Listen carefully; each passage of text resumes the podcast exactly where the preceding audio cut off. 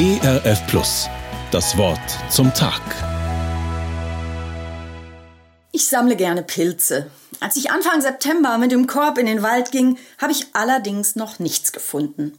Zwei Wochen später aber sah es ganz anders aus. Da hat das Sammeln so richtig Spaß gemacht und abends gab es eine leckere Pilzmahlzeit. Suchen und finden macht Spaß. Ich glaube, das steckt einfach in uns Menschen drin. Wir suchen aber nicht nur Dinge, die wir sehen und anfassen können. Wir suchen Liebe, Geborgenheit, Frieden, Wahrheit und Sinn und wissen im tiefsten Inneren, dass es mehr zu suchen und zu finden gibt als das, was wir im Korb nach Hause tragen können. Auch die alten Griechen hatten diese Ahnung und glaubten, dass sie von lauter Göttern umgeben seien.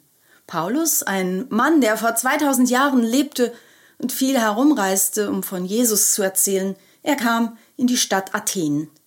Dort hielt er eine Rede und knüpfte an die Schriften der alten griechischen Philosophen an. Er sprach über Gott, den Schöpfer, und sagte, in ihm leben, weben und sind wir.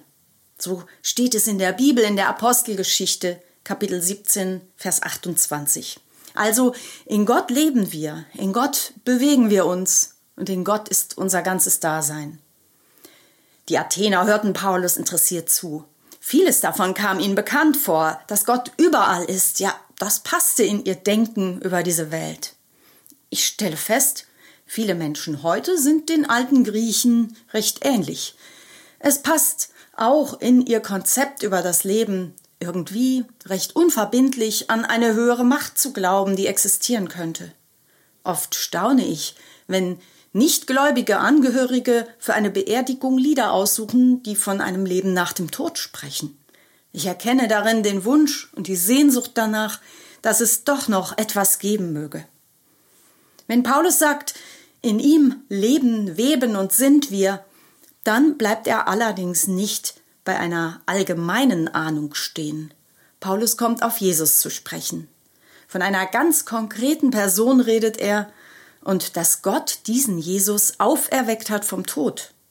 Damals in Athen verlor Paulus an dieser Stelle viele seiner Zuhörer. Hier konnten sie nicht mehr mitgehen. Auferweckt vom Tod. Das war ihnen zu fremd. Vielleicht geht es ihnen ähnlich. Die Vorstellung, dass es irgendeine Macht gibt, da können sie noch mitgehen. Aber eine Person? Und woher soll ich wissen, dass das stimmt? Da gibt es allerdings eine gute Nachricht. Paulus sagt nämlich auch, Gott wünscht sich, dass wir ihn suchen.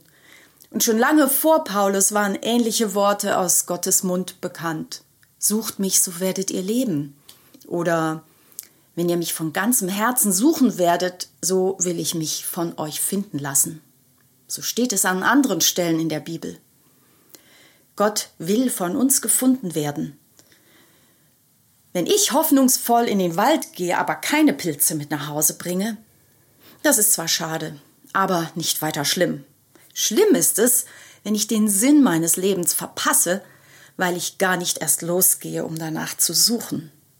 Was ich finden kann, ist ein erfülltes Leben mit Jesus Christus an der Seite, im Leben und im Sterben und eine Ewigkeit bei Gott.